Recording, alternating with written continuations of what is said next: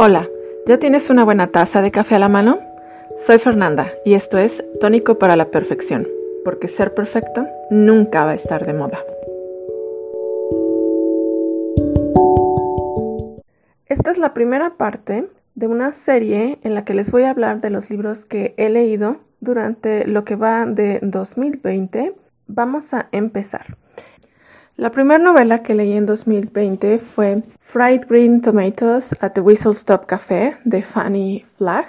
En español es Tomates Verdes Fritos. Y la leí porque la versión cinematográfica es una de mis favoritas. Podría verla mil veces. Este el libro nos cuenta la historia de la familia Threadwood y de los habitantes de un pueblito a las orillas del ferrocarril en Alabama que se llama Whistle Stop. Junto con la historia de esta familia se entrelazan eh, también las historias, venturas y desventuras de las personas de color que trabajan para ellos y que viven a la otra orilla de las vías del tren. Es una historia muy interesante porque nos la cuentan desde la perspectiva de dos mujeres. La señora Threadwood, que está en un asilo de ancianos en los ochentas y que conoce a Evelyn, una mujer de 40 años que está pasando por una crisis en su matrimonio, no sabe qué hacer con su vida, no sabe cómo lidiar con la menopausia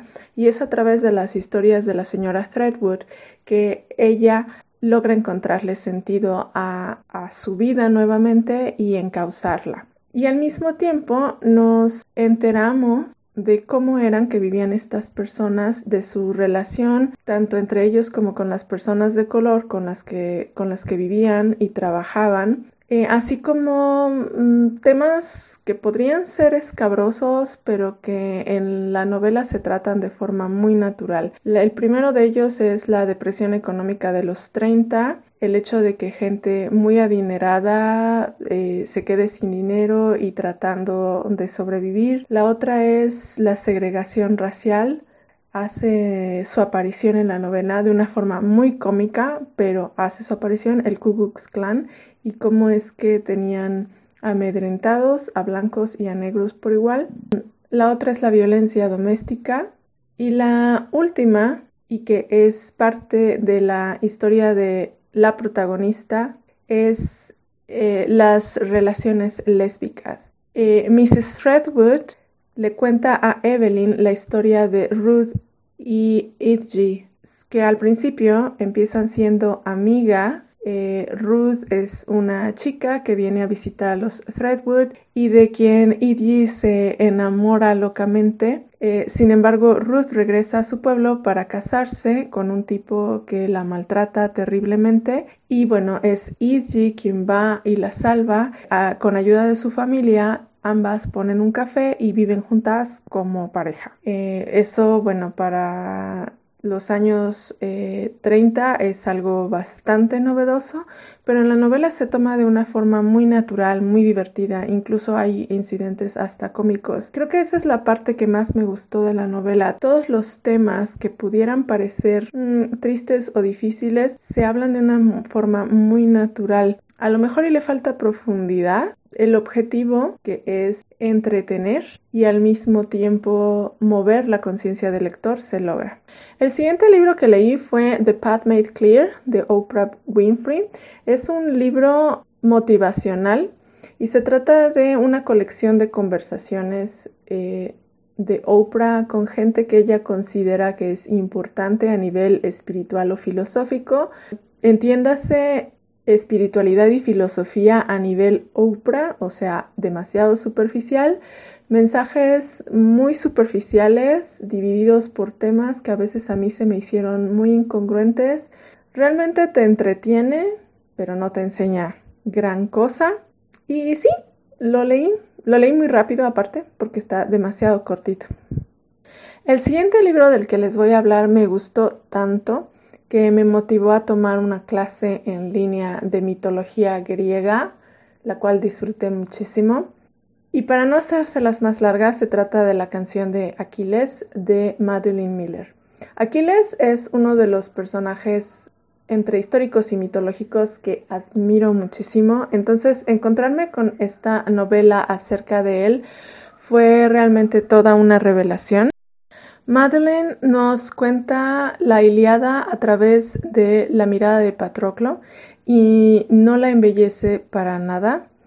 Nos trae la mitología contada de una manera muy diferente, muy natural, tan natural que terminas por entender muchas de las historias, las leyendas y los, y los mitos, eh, al mismo tiempo que te está diciendo o recontando la historia o la vida de uno de los más grandes héroes de la humanidad, pero desde otra perspectiva. Una historia de amor, porque a final de cuentas es la historia de Patroclo y Aquiles, su amistad, su compañerismo y su romance, en la que se mezclan seres mitológicos, dioses y humanos, en una manera en la que las interacciones son tan reales que terminas amándolos, odiándolos o despreciándolos. Eh, me parece muy, muy buena, se lee de una forma muy rápida y es una forma diferente de, de llegarle a la Iliada. Incluso yo diría que sería un texto al que podrías leer antes de la Iliada para luego entrarle a lo heavy, a lo pesado de, Homero. Increíble, a mí me encantó, la recomendaría una y mil veces la canción de Aquiles. ¿Alguna vez se les ha ocurrido pensar que la historia de una biblioteca puede ser interesante? A mí no se me había pasado por la cabeza hasta que leí The Library Book o el libro de la biblioteca de Susan Orlean, que narra la historia de la Biblioteca Pública de Los Ángeles desde su fundación hasta el incendio que casi la destruye junto con todo su acervo cultural en abril de 1986. Susan Orlean planeó este libro como una especie de investigación acerca del incendio, el cual nunca se ha resuelto, nadie, nadie nunca ha sabido quién lo causó, por qué lo causó, todas estas interrogantes que quedan después de un, evento como este. Así que en un principio ella plantea seguir la investigación y tratar de dar con una teoría.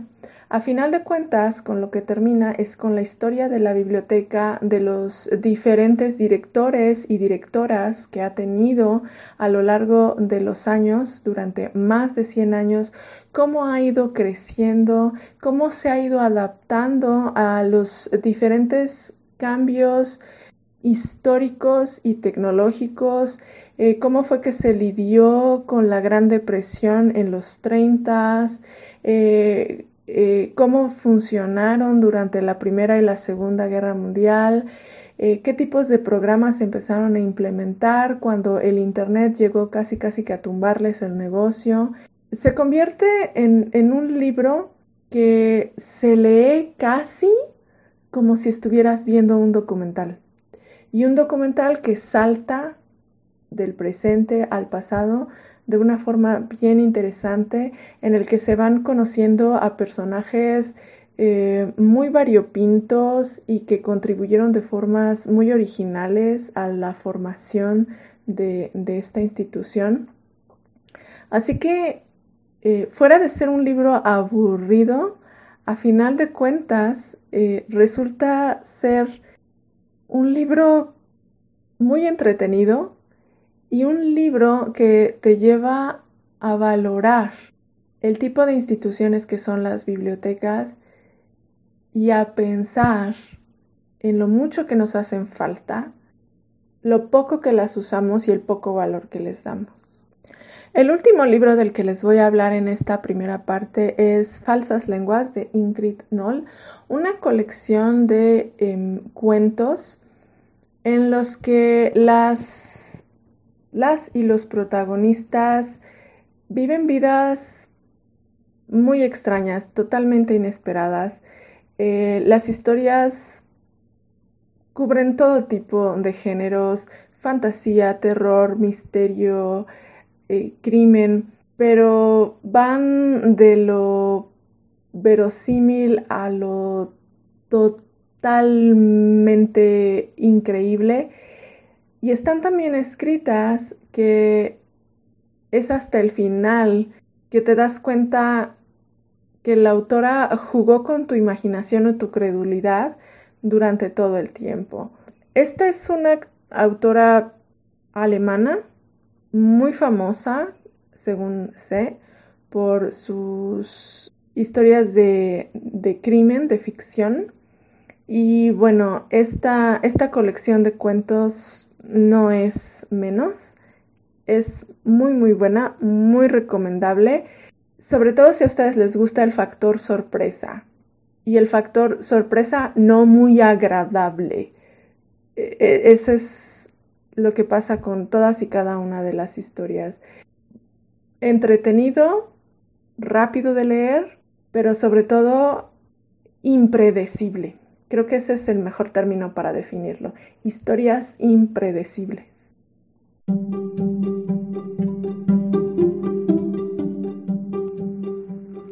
¿Quieres compartir algo? ¿Tienes preguntas o comentarios? ¿Te gustaría que habláramos de algún tema en especial? Sígueme y deja tus mensajes en anchor.fm diagonal tónico guion perfección o en Twitter en arroba tónico podcast. Ya puedes escuchar el podcast en diferentes plataformas. Así que, hasta la próxima.